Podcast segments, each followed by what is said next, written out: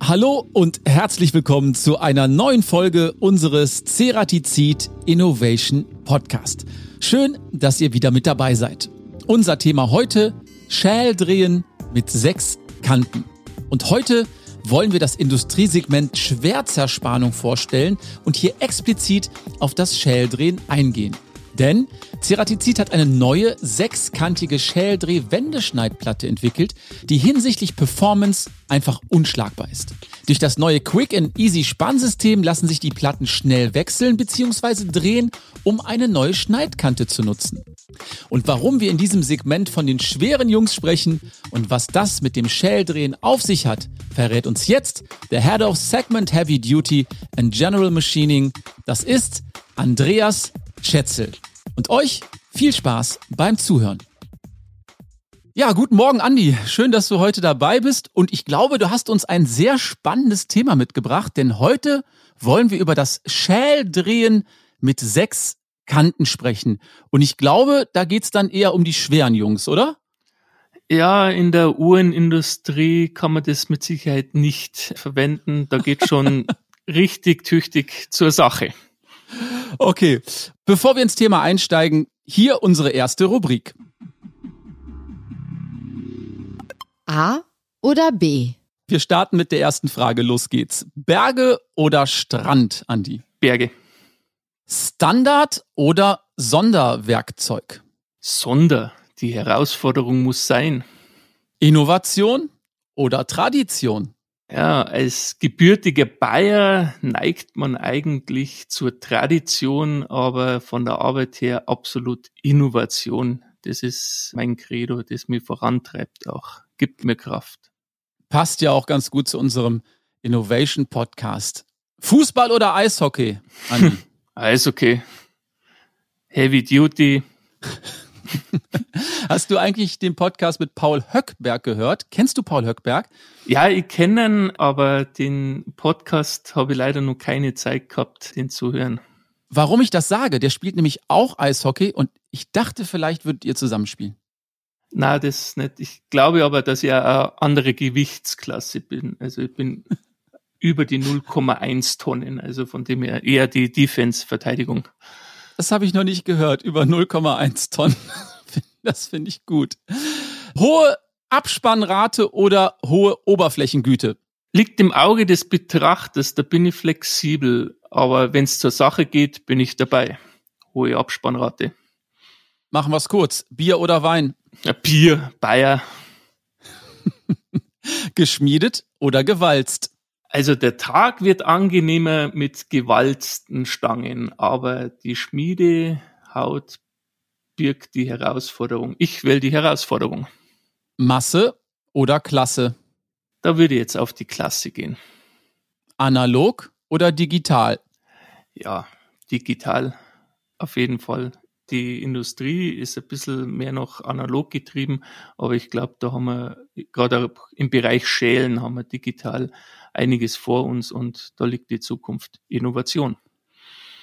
Und die letzte Frage, schälen oder fräsen? Ja, die, die Frage, ah, ganz klar, schälen, natürlich.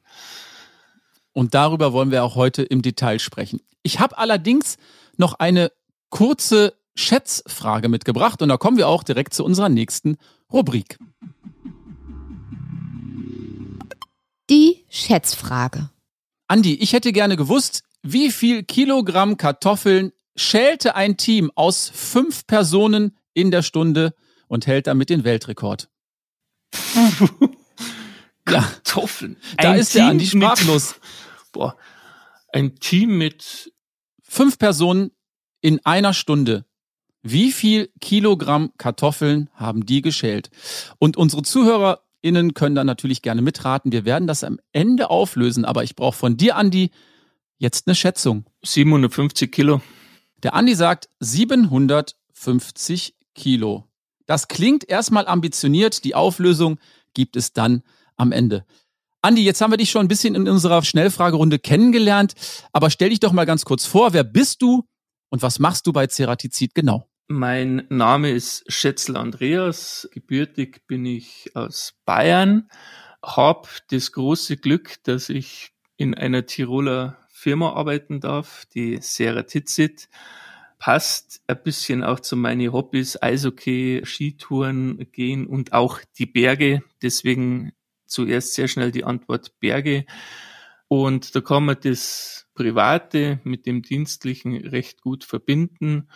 Und mittlerweile seit 16 Jahren bei der Firma. Wir haben bei uns in der Firma Mitarbeiter, die 30, 35 Jahre dabei sind, da eigentlich noch mehr oder weniger ein Rookie.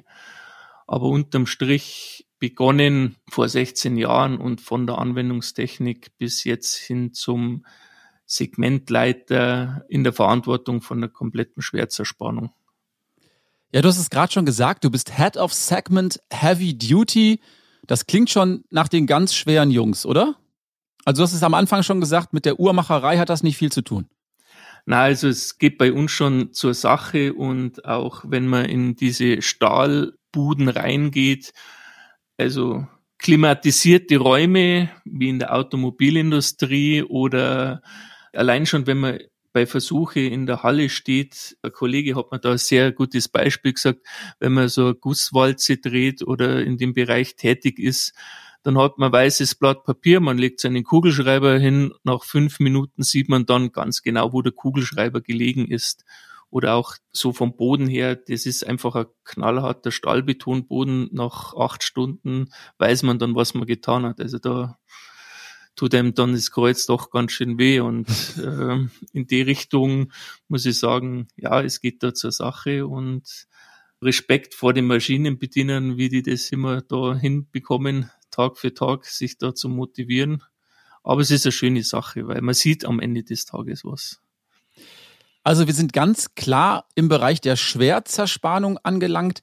Kannst du uns das mal definieren? Ab was für einer Größenordnung spricht man überhaupt von Schwerzerspannung? Gibt es da eine klare Grenze? Es ist wie alles, es liegt immer im Auge des Betrachters. Der eine definiert mit Schwerzerspannung äh, schwer zerspanbares Material. Wir haben uns gesagt, Schwerzerspannung ist es dann, wenn man, ganz flapsig ausgedrückt, ein Bauteil ist ein Bauteil, wenn man durchgehen kann. Aha. Und das, glaube ich, sagt sehr viel über die Dimensionen, wo wir unterwegs sind. Natürlich gibt es auch kleinere Bauteile, da wo man jetzt nicht unbedingt durchgehen kann, wenn man nicht gerade mit der 20 groß ist oder noch im Kindesalter ist, aber von dem her, das ist eigentlich aus meiner Sicht eine klare Message. Große Bauteile, große Abtragsraten, das ist Heavy Duty. Okay, und wir haben den Bereich, über den wir sprechen wollen, ja schon kurz erwähnt. Es geht um das Schäldrehen. Erklär uns doch mal ganz kurz, was ist das eigentlich?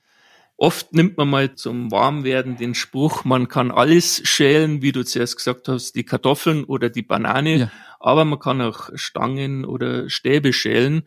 Und da geht's eigentlich drum, dass man die Haut oder von der Vorbearbeitung die Oberfläche abnimmt und dass man halt einen blanken Stab rausbekommt. Okay, und warum und zu welchem Zweck gibt es überhaupt das Schäldrehen? Wo ist da der Anwendungsbereich? Also man findet, dann spricht man von der Blankstahlindustrie, die findet man die Halbfabrikate in der Automobilindustrie sehr stark, also ungefähr ein Drittel so über den Daumen geht da in den Automobilbereich, also Verbrennungsmotoren und so weiter und auch die Anbauteile. Und es geht halt einfach darum, dass Schellen eine sehr, sehr effiziente Art und Weise ist, um diese Kruste, diese Haut zu entfernen vom Halbfabrikat, um dann in den gewissen geforderten Güten vom Kunden Oberflächen, auch Oberflächengüten, Rauheiten, dass die dann das weiter verarbeiten können und halt im Nachgang nicht so viel Arbeit reinstecken müssen, um dann ihrerseits die fertigen Produkte wieder zu produzieren. Okay, du hast gerade schon den Automobilbereich genannt. Gibt es noch weitere Anwendungsbereiche, für die ihr produziert? Wir produzieren ja für unsere Kunden und die gehen dann in die einzelnen Industrien. Deswegen habe ich zuerst das Wort Halbfabrikate verwendet. Also das Vorprodukt wird bei uns produziert, aber es gibt auch die größte Shell-Maschine, wo es derzeit gibt, die produzieren zum Beispiel für so Wellen, für die Energieindustrie und so weiter und so fort. Also alles, wo eine Welle ist, und wo da Bedarf ist, das produzieren wir. Und das ist in Okay. jegliche Industrien eigentlich. Du hast ja gerade schon einige Anwendungsbereiche genannt. Kannst du für die ZuhörerInnen und auch für mich das mal so ein bisschen plastischer machen? Wo finden wir dann am Ende ein Produkt, was geschält wurde? Also ich denke jetzt direkt an so große Dinge wie beispielsweise ein Windrad oder vielleicht was in einem Wasserkraftwerk. Findet man da letztendlich die Produkte, die geschält wurden? Ja, also immer dann, wenn wir Welle haben, zum Beispiel die ganzen Turbinenläufer für so ein Wasserkraftwerk, da kann man diese großen Shell-Produkte nehmen, aber auch im kleineren Bereich. Ich meine, das Kind im Manne, wenn ich halt einen Bagger habe oder so einen Kran, da sind dann für die Hydraulik diese Kolben beziehungsweise die Zylinder, das Innenschälen ist auch ein Teil vom Schälen. Da findet man das wieder, aber dass man einfach mal eine Vorstellung hat. Aber immer wenn man Welle hat, die Shell-Bearbeitung geht ja von 15 Millimeter, also ganz, ganz klein, bis Rohmaterial 650 Millimeter auf einer riesen Drehmaschine. Also das Portfolio, die Bandbreite ist sehr breit, aber ich glaube, das sind zwar so sehr signifikante Sachen, wo man sich vorstellen kann, dass man mal weiß, wo das hingeht. Ja, Andi, für mich klingt das so, als wären das ganz spezielle Maschinen, mit denen geschält wird. Und wir haben uns mal umgehört, was sich die Leute unter einer Shell-Drehmaschine so vorstellen. Und da hören wir jetzt mal kurz rein. Kurz nachgefragt. Also ich stelle mir unter einer Schäldrehmaschine vor, wie der Name schon sagt, dass sie etwas dreht und dabei schält. Beispielsweise ein Holzstück, dass man das drehen kann und so ganz dünne Scheiben Holz abschneidet. dass ich eine Maschine habe, die beispielsweise einen Apfel völlig automatisch schält und den Apfel dabei automatisch dreht. eine Maschine, die Obst oder Gemüse schält und sich vielleicht dabei dreht und das in einem möglichst effizienten Maße so ausschöpft. eine Art Werkzeug, mit dem man Gegenstände von innen aushöhlen kann. Also sprich mit kleiner Einschnittstelle oder kleinem Bohrloch große Gegenstände von innen ausschält. ein großes Gerät, welches große Teile ganz fein zerkleinert, indem es sie eben in dünne Schichten schält. Eine Maschine, die in der ja, Metall- oder Holzindustrie eingesetzt wird, um eben Holz oder Metall zu bearbeiten, so zum Beispiel irgendwie Baumstämme zum Beispiel von Rinde zu befreien oder die einfach den Werkstoff irgendwie einspannen und dann in Rotation versetzen, um das Ganze dann eben irgendwie bearbeiten zu können, so äh, was abfräsen oder sonst was, irgendwie so in der Richtung. Eine Drehmaschine, die halt wahrscheinlich den Zweck hat, irgendwie ein Werkstück, das sich dreht, die Haut oder die Rinde oder halt irgendwie das Äußere abzuschälen, abzuschaben. Andi, bist du überrascht, was wir da jetzt gerade gehört haben? Also wir haben ja vom Obst bis zum Baum, bis zur Baumrinde, große Geräte, kleine Geräte, eigentlich alles gehört. Kennst du das, dass eigentlich gar keiner weiß, was du so beruflich machst?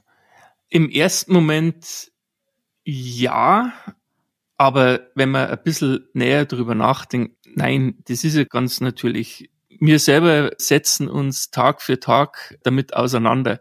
Bei mir im Team, wir wissen, über was wir sprechen. Also Sarah Titzit selber kümmert sich schon seit 50 Jahren um das Schälen, sind da aktiv. Aber letztendlich, mir geht es oft so. Wie erkläre ich meinen Freunden, Bekannten, was ich mache? Deswegen am Anfang ein bisschen schwierig, die Selbstvorstellung. Es sind ein paar amüsante Aussagen dabei, aber um das geht's ja. Wie bringe ich das, was ich im Tagesgeschäft täglich tue, jemand Außenstehenden verständlich rüber bei? Wie erkläre ich das? Für einen Ja. in seiner Welt gefangen ist alles selbstverständlich. Ist oft einmal Ja. eine Challenge. Ja, und wir haben gemerkt, die meisten finden sich direkt in der Küche wieder. Es geht um Obst und Gemüse, also der geschälte Apfel oder das geschälte Obst. Aber klär uns doch jetzt mal wirklich auf, wie kann man sich eine Shell-Drehmaschine vorstellen? Also mit dem Apfel sind wir zu klein, das habe ich mittlerweile verstanden. Ja, im Endeffekt, die eine Dame, glaube ich, war das, die hat schon gesagt gehabt, ein Riesen, ja, wenn wir bei die großen Durchmesser sind, das sind haushohe Maschinen. Was passiert beim Shell-Prozess? Man schiebt eine Stange, einen Stab mit einer unbehandelten Oberfläche rein in einen großen Kasten und hinten kommt was fertig behandeltes raus und das war's eigentlich. Das ist ganz banal auf den ersten Blick, weil dadurch, dass die Maschine gekapselt ist, sieht man den Shell-Prozess an sich nicht. Ah, okay. Aber dieser Stab, von dem du sprichst, von was für einer Größenordnung sprechen wir da? Hat der einen Durchmesser von einem Meter oder hat der einen Durchmesser von fünf Metern? Also, wenn wir mal einen Meter schälen, dann machen wir das nächste Interview, weil dann sind wir wahrscheinlich da ziemlich vorne dabei oder mit eine von den ersten. Im Normalfall, also wo man jetzt den größten Durchmesser, was geschält wird, ist von roh 650 Millimeter runter wow. auf 600. Das ist natürlich jetzt wieder groß und wow. Ja. Aber im kleineren Bereich, also wir starten bei 15 Millimeter, dann ist es zwar nicht mehr so spektakulär, wie wenn man 600 Millimeter schält, aber das ist auch im Schälprozess mit dabei. Dieser Stab, wie sieht der vorher aus und wie sieht der nachher aus? Kannst du uns das so ein bisschen erklären oder vielleicht auch akustisch visualisieren? Äh, akustisch visualisieren, okay. Ich versuch's einmal. Es gibt ja drei Möglichkeiten, wie man so einen Stab oder dieses Vorprodukt herstellt. Das ist einmal das Ziehen, einmal das Walzen, einmal das Schmieden. Und genau in der Reihenfolge so angenehm sind die Materialien zum Verarbeiten. Ein gezogener Stab geht ganz gut. Gewalzt ist so, naja. Und wenn's beim Schmieden ist, kommt auch immer auf die Schmiedegüte drauf an, aber das ist dann schon die Oberfläche, dann sind Lunker drinnen, also so Einschlüsse oder so Löcher. Und das ist halt dann schon da, wo es dann zur Sache geht und was halt dann im Prozess auch die Werkzeuge fordert und wo wir halt dann zum Einsatz kommen, dass man da möglichst gute, stabile, langlebige Werkzeuge zur Verfügung stellen kann. Lass uns gleich auch mal genau auf die Werkzeuge von Ceratizid zu sprechen kommen, die ihr anbietet. Aber was mich noch interessiert, der grundsätzliche Unterschied zwischen dem Schälen gegenüber einem normalen Drehprozess. Da gibt es einen großen Unterschied, oder? Also beides sind Rotations Bauteile, also die haben eine Rotationsachse. Ja. Im Shell-Prozess ist es so, dass dieser Shell-Kopf auf dem Kassetten befestigt sind, um das Bauteil rotieren. Aha. Im Drehprozess steht das Werkzeug und das Bauteil rotiert. Und das sind genau ah. genau die Sachen, wo da der Unterschied ist. Und der Stab wird gezogen über Führungsrollen und wird durch die Maschine befördert. Okay, jetzt habe ich es verstanden und ich kann mir vorstellen, dass es dann ganz besondere Werkzeuge auch dafür braucht, für diesen Shell-Prozess. Erklär uns, was müssen diese Werkzeuge können, um einen solchen Stab dann auch schälen zu können? Also die Werkzeuge, da gibt es einmal, das ist aufgebaut als ein Shell-Kopf, dann gibt es Kassetten, die auf diesem Kopf befestigt sind. Und dann gibt es die Schälmesser im Volksmunde oder bei den Maschinenbedienern. Wir bezeichnen das als Wendeschneidplatten. Und die Wendeschneidplatte, die hat die Funktion, dass eben diese Haut abgenommen wird, also einmal schneidend, aber auf der anderen Seite auch haben die eine Stützphase stabilisierend, weil wir haben ja darüber gesprochen, dass der Stab über Führungsrollen geführt wird. Und man kann sich das vorstellen, da gibt's immer so Übergänge, wo der Stab nicht 100% gefestigt ist und dann kann es zu Vibrationen kommen. Deswegen haben wir eine Stützphase, die dann ab und zu auch noch ein bisschen so die Funktion hat, die Oberflächenglätte mit zu erzeugen. Aber die hauptsächliche ist, dass die Stützphase auch mitführt. Und ich kann mir vorstellen, da gibt es viele, viele Herausforderungen bei dem Shell-Prozess. Also beispielsweise jetzt das Zerspannungsvolumen. Da müssen ja unglaublich viele Späne fallen. Was passiert da? Es fallen sehr viele Späne und die Herausforderung ist auch das, man sieht ja nichts. Also Tür zu, Stab rein, hinten kommt Stab raus, oh, gute Oberfläche, aber was innen drinnen passiert, das ist sehr schwierig zum Nachvollziehen. Und oft hat man dann einmal den Aha-Effekt, man macht auf, hat vielleicht Plattenbruch, kriegt man von außen alles nicht mit. Auf einem Shellkopf können vier oder auch sechs Kassetten droben sein. Und dann sind vier beziehungsweise sechs Messer gleichzeitig im Einsatz. Und wenn da ein Messer ein bisschen Probleme hat, dann sieht man das ja auf den ersten Blick nicht. Mhm. Natürlich die Experten und Maschinenbediener, die fahren mit der Hand über einen Stab drüber oder allein schon am Geräusch erkennen die das. Die sind halt die absoluten Experten und das ist halt schwierig. Immer dann, wenn man nichts sieht. Das ist wie wenn man mit dem Nebel Auto fährt mit 30 Meter Sicht, da kann man auch nicht mit 200 über die Autobahn prügeln. Deswegen. Ja, muss man nach Gehör fahren und mit Erfahrung wahrscheinlich, ne? Ja gut, äh, mit Gehör fahren auf der Autobahn, wenn man was hört, dann ist es meistens schon zu spät. schon zu spät. Ich wollte das jetzt eigentlich eher auf die Situation des Maschinenbedieners adaptieren, dass der so eine hohe Erfahrung hat dass der das wahrscheinlich direkt hört, wenn da was schief läuft. Na, das ist immer, wenn man da mit Experten zusammenarbeitet, natürlich. Und das ist auch für uns sehr, sehr wichtig, dass man mit solche Mitarbeiter von Kunden zusammenarbeiten kann, weil wir haben zuerst über haushohe Maschine geredet. Die stellt man sich jetzt nicht einmal ganz schnell in das Innovation Center rein und kann da Versuche machen. Also das ist dann auch wieder immer ah. die Beziehung zum Kunden wir sind aufeinander angewiesen. Das heißt, in der Entwicklung eurer Werkzeuglösung sind die Kunden immer stark mit einbezogen, weil ihr es direkt vor Ort bei diesen Maschinen auch entwickeln müsst. Ja, ohne unsere Kunden sind wir nicht nur, dass wir nichts verkaufen können, aber wir können ohne unsere Kunden keine Entwicklung nachhaltig starten. Ist es so, wir können das theoretisch mit finite Elemente, das geht alles, ist super toll, aber am Ende des Tages zählt der Sparen an der Maschine und das geht immer nur in sehr, sehr enger, vertrauensvoller Zusammenarbeit mit unserem Kunden. Und eure jüngste Entwicklung, das habe ich mir aufgeschrieben, ist eine hexagonale, also eine sechskantige Wendeschneidplatte. Erklär uns mal, warum überhaupt sechs Ecken?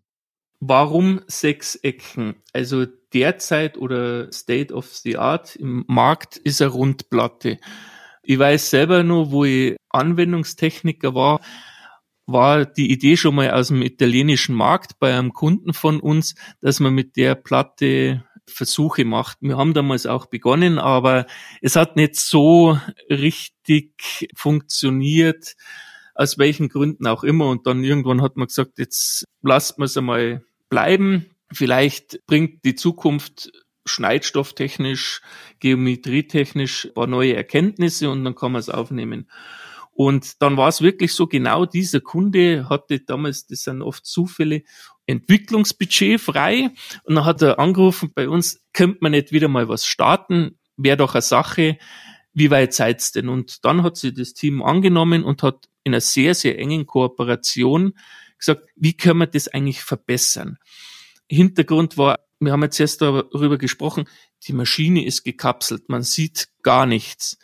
Und uns ist bei Versuchen aufgefallen, oder das war jetzt nicht die Regel, bitte nicht falsch verstehen, aber es waren einmal keine Schellplatten mehr in der Kassette. Jetzt haben wir gemeint, die sind gebrochen oder ist irgendeine mechanische, sehr starke Belastung draufgekommen. Mhm. Dann hat man aber im Spänebunker, also da werden die Späne ja Unterflur abgeführt und im Spänebunker hat man die ganzen Platten gefunden. Also die Platte hat sich gelöst durch die Drehbewegung und das sind so Einzelvorfälle oder so Kleinigkeiten, wo man dann Schritt für Schritt sie in die Entwicklung neu denkt und überlegt, wie kann man das besser machen. Sowas passiert nicht, wenn man, ich sage jetzt, sie zur Brotzeit hinsetzt, kurz drüber diskutiert und zum Mittag hat man die fertige Lösung, sondern das sind wirklich Wochen, Monate, teilweise Jahre, wie man an dem Beispiel sieht, um da weiterzukommen.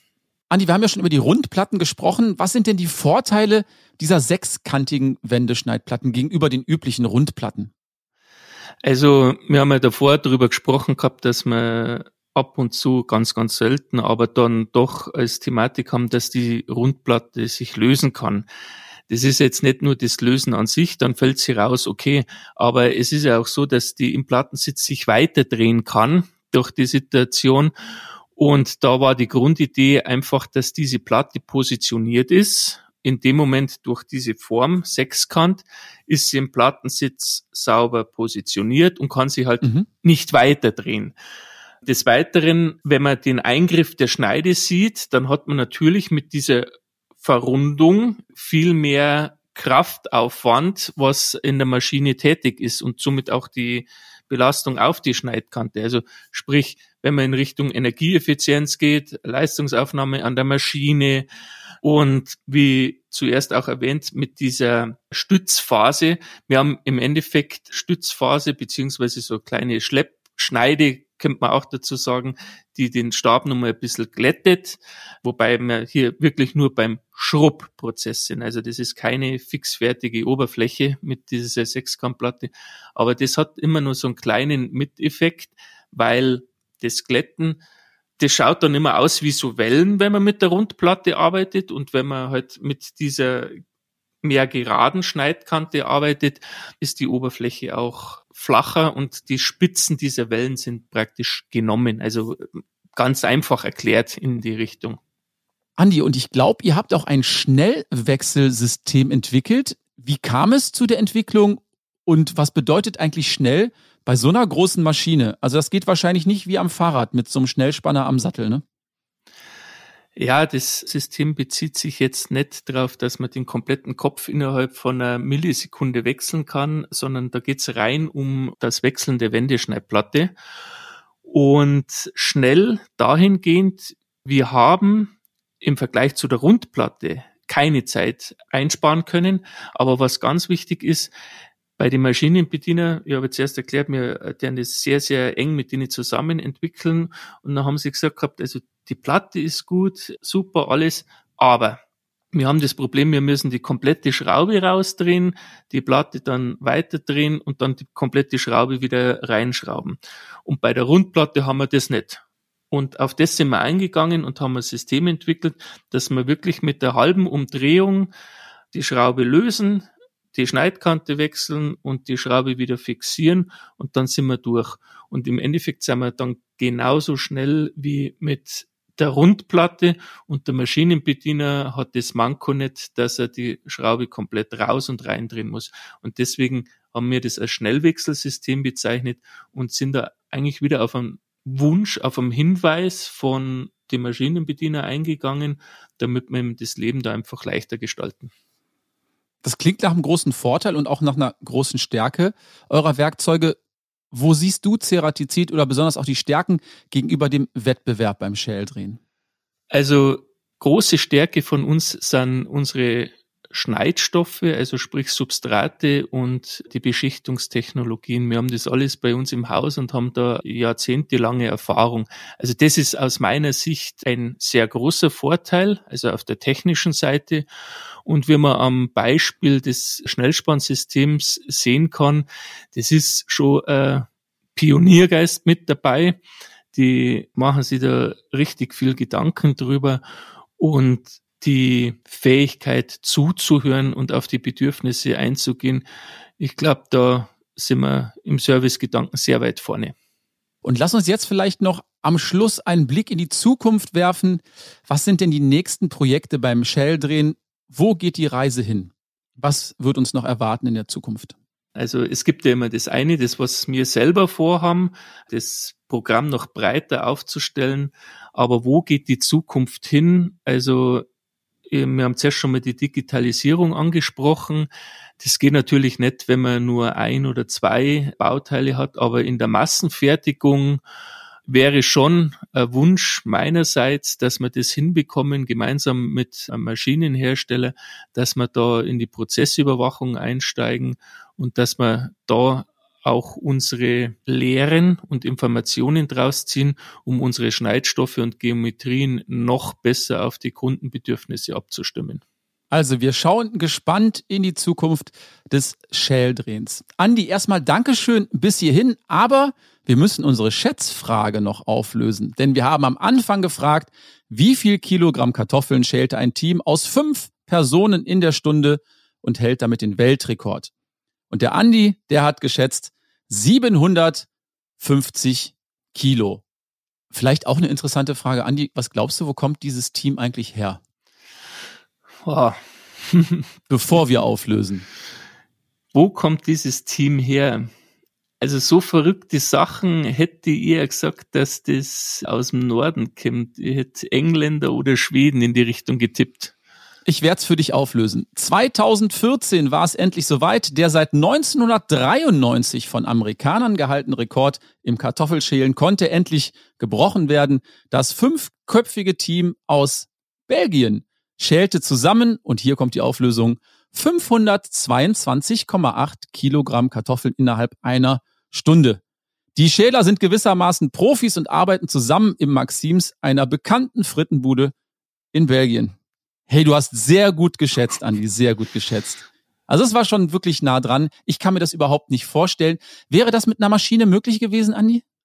Ich glaube nicht alles kann man durch Maschinen ersetzen. Gerade bei der Kartoffel, wenn die Form und Größe abweichend ist, dass da die Individualkraft oder die menschliche Fähigkeit schon immer noch einen sehr großen Vorteil bietet. Also sind die Belgier da auf dem richtigen Weg. Andi, ich danke dir für die spannenden Insights. Mir hat es großen Spaß gemacht. Und vielleicht hören wir uns ja wieder bei nächster Gelegenheit. Vielen Dank auch von meiner Seite. Es hat sehr viel Spaß gemacht. Dankeschön.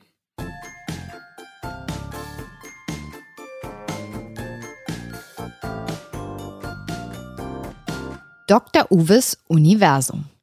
Hallo Uwe, schön, dass du wieder da bist. Hi Harris, grüß dich. Ja, Schwertzerspanung, ist das eigentlich auch so ein schweres Thema? Ja, was ist ein schweres Thema? Also schwere Werkzeuge, schwere Bauteile. Insofern ist es ein schweres Thema, da hast du recht. Absolut. Wir sprechen ja über überdimensionale Werkzeuge in der Zerspannung. Gibt es da noch was anderes außer diese Shell-Maschinen? Ja, selbstverständlich. Ich meine, du musst mal sehen, wo sind große Bauteile verbaut? Stell dir mal vor, Schiffe, riesige Flugzeuge, LKWs, große Motoren, Eisenbahn, Triebwagen, also große Bauteile gibt sehr, sehr viele. Im täglichen Leben ein bisschen weniger, aber dieser ganze Transport zum Beispiel von Gütern über Schiffen, Suezkanal ist ja gerade in aller Munde, ne? Da werden riesige Bauteile gebraucht für die Motoren, für die Achsen. Also Schwerzerspannung ist natürlich ein Thema, weil du musst diese Bauteile auch bearbeiten. Und du kommst ja aus der Forschung und Entwicklung. Wie entwickelt man solche Werkzeuge?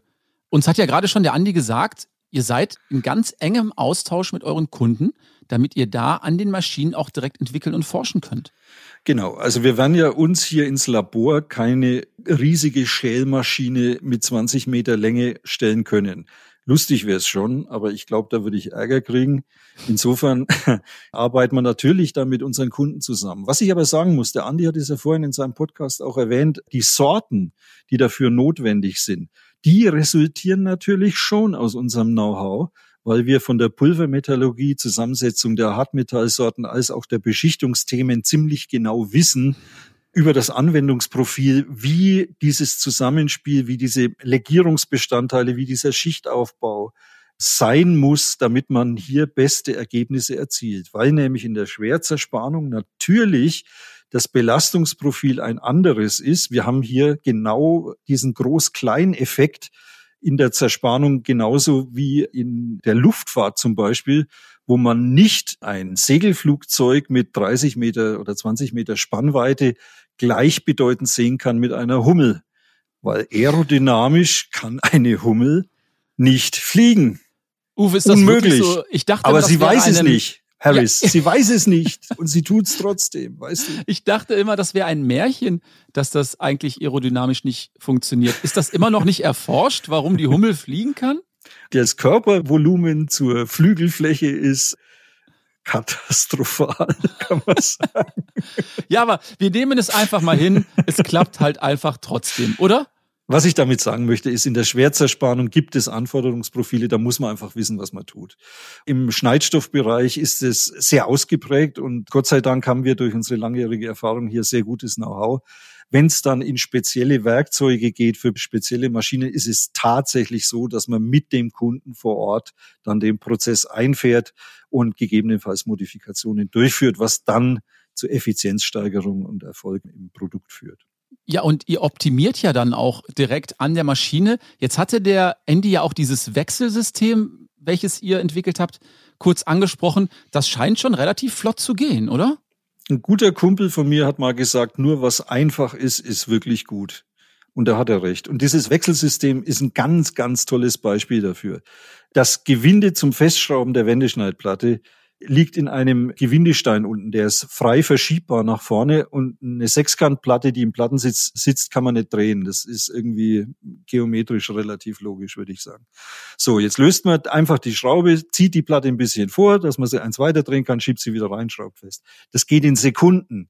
Und das ist so eine tolle, pfiffige Idee. Sowas macht mir richtig Spaß. Und die Realisierung, die hat auch den Kunden natürlich begeistert. Und auf welche Aspekte müsst ihr achten bei der Entwicklung solcher Werkzeuge?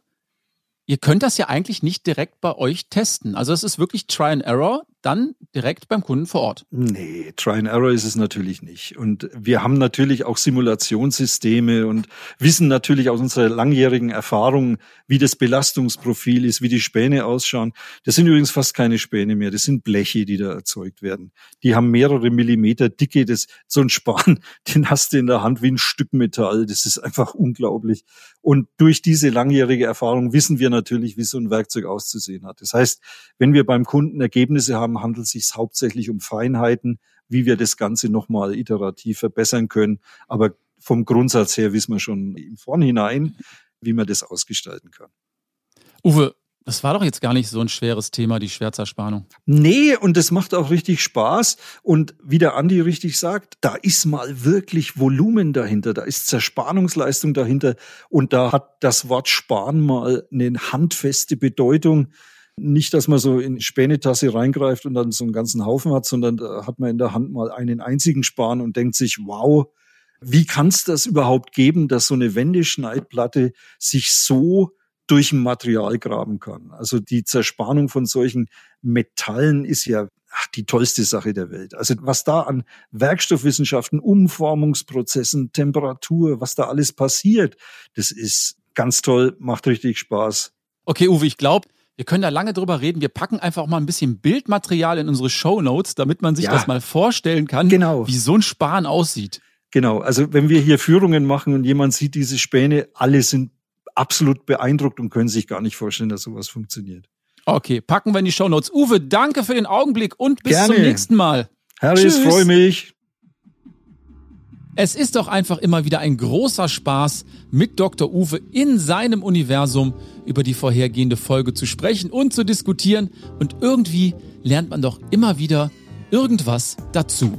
Ja, wir sind am Ende unserer Episode angekommen zum Thema Schäldrehen mit sechs Kanten und ich glaube, wir alle haben schöne Einblicke und Insights zum Thema Schwerzerspanung bekommen. Die entsprechenden Bilder und Infos findet ihr wie immer in unseren Show Notes. Die haben wir euch da verlinkt. Sollte euch unser Podcast gefallen, bewertet uns gerne positiv auf Apple Podcast und ihr dürft uns auch gerne einen netten Kommentar dalassen. Solltet ihr noch weitere Fragen und Anregungen haben, schreibt uns gerne eine E-Mail an teamcuttingtools.ceratizid.com. Ich freue mich jetzt schon auf unseren nächsten Gast im Ceratizid Innovation Podcast. Ich sage Dankeschön fürs Zuhören, bleibt gesund, tschüss und bye bye.